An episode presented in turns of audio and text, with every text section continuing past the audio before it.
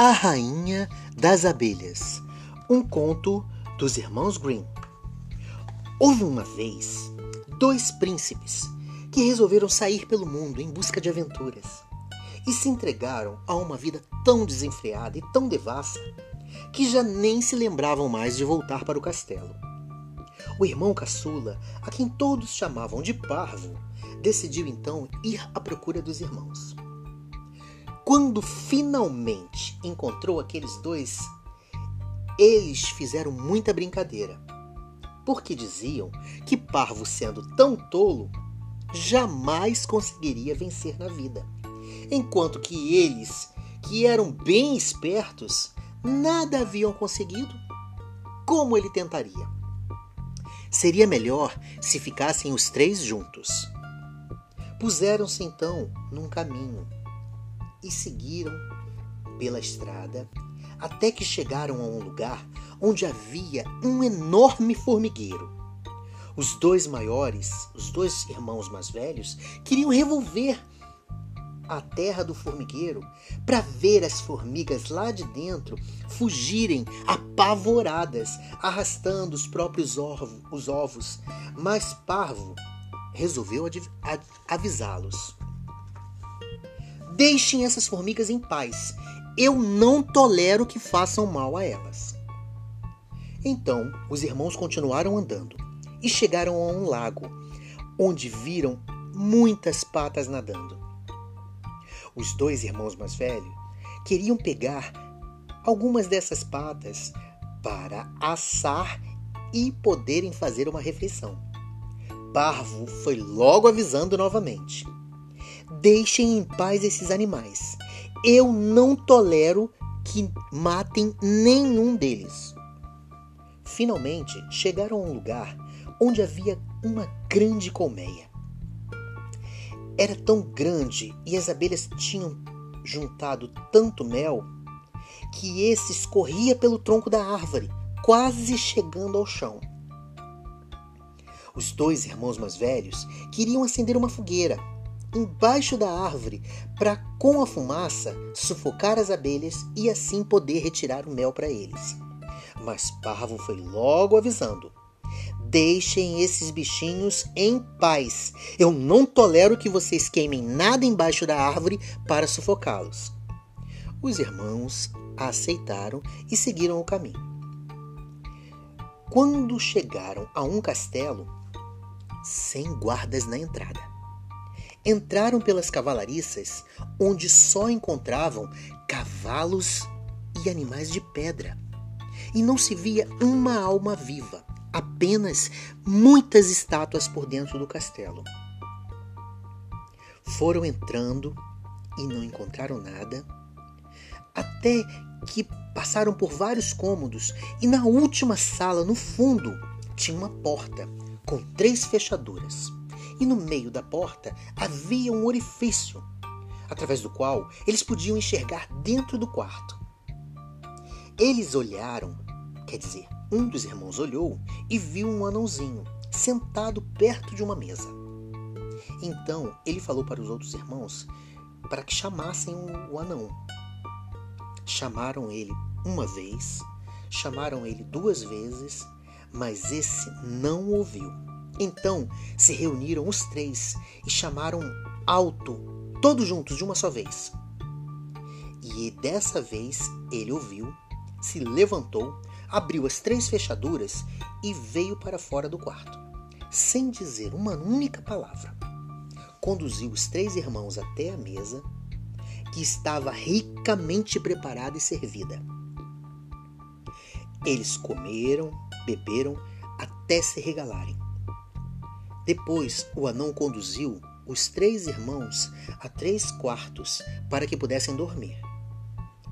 Na manhã seguinte, o anãozinho chegou perto do irmão mais velho, sem dizer uma única palavra, e puxou ele até onde se encontrava uma lousa, na qual estavam escritas três sentenças de um feitiço, que era atividades que precisavam ser realizadas para libertar o castelo daquele encantamento.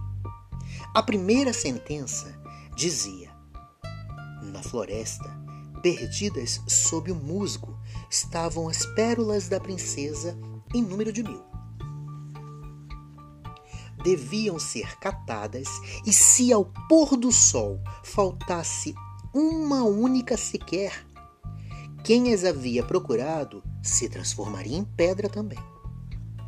O irmão mais velho ficou um pouco receoso, mas foi na direção do musgo. Procurou durante todo o dia e a hora do pôr do sol chegando, ele só havia encontrado cem pérolas.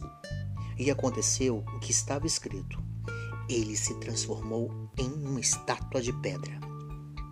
No dia seguinte, foi a vez do segundo irmão.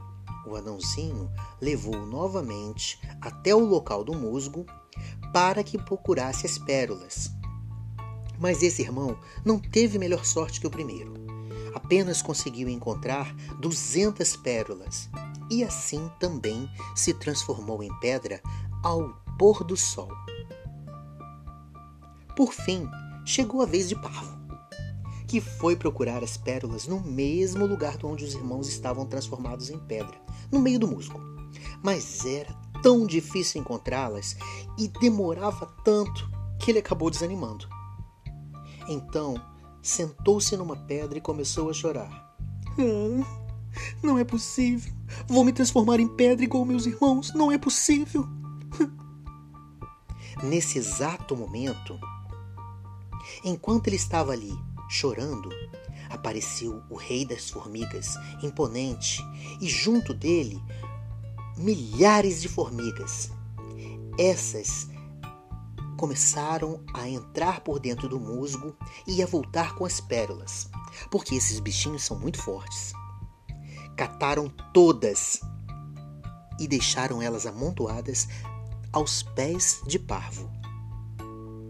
Dessa forma, o anãozinho veio receber Parvo e o levou de volta ao quarto para que no outro dia pudesse seguir com a, segunda sentença. Na manhã seguinte, a sentença estava escrita no quadro e dizia que seria necessário pescar no fundo do lago a chave que abria a porta do quarto de dormir da princesa. Quando o parvo chegou junto ao lago, as patas que ele havia salvo no lago antes, quando os irmãos queriam matar, estavam lá. Correram nadando na direção dele e depois mergulharam todas. Quando uma levantou e havia pescado a chave que estava no fundo do lago. Sendo assim, a segunda sentença havia sido completa. Faltava apenas a terceira sentença, que seria realizada no último dia. Esta sentença parecia ser a mais difícil. Dizia que das três princesas adormecidas, era preciso encontrar a mais nova e gentil. Ambas estavam deitadas em três camas, a mesma forma, o mesmo tamanho o mesmo tecido cobrindo o corpo, não havia como diferenciar uma da outra. Elas eram tão semelhantes como se fossem três gotas d'água e não tinha um fio sequer que as distinguisse. Apenas antes de adormecer, haviam tomado todas elas comido um doce diferente cada uma. A mais velha comeu um torrão de açúcar e a segunda um pouco de melado. Já a terceira comeu uma colherada de mel.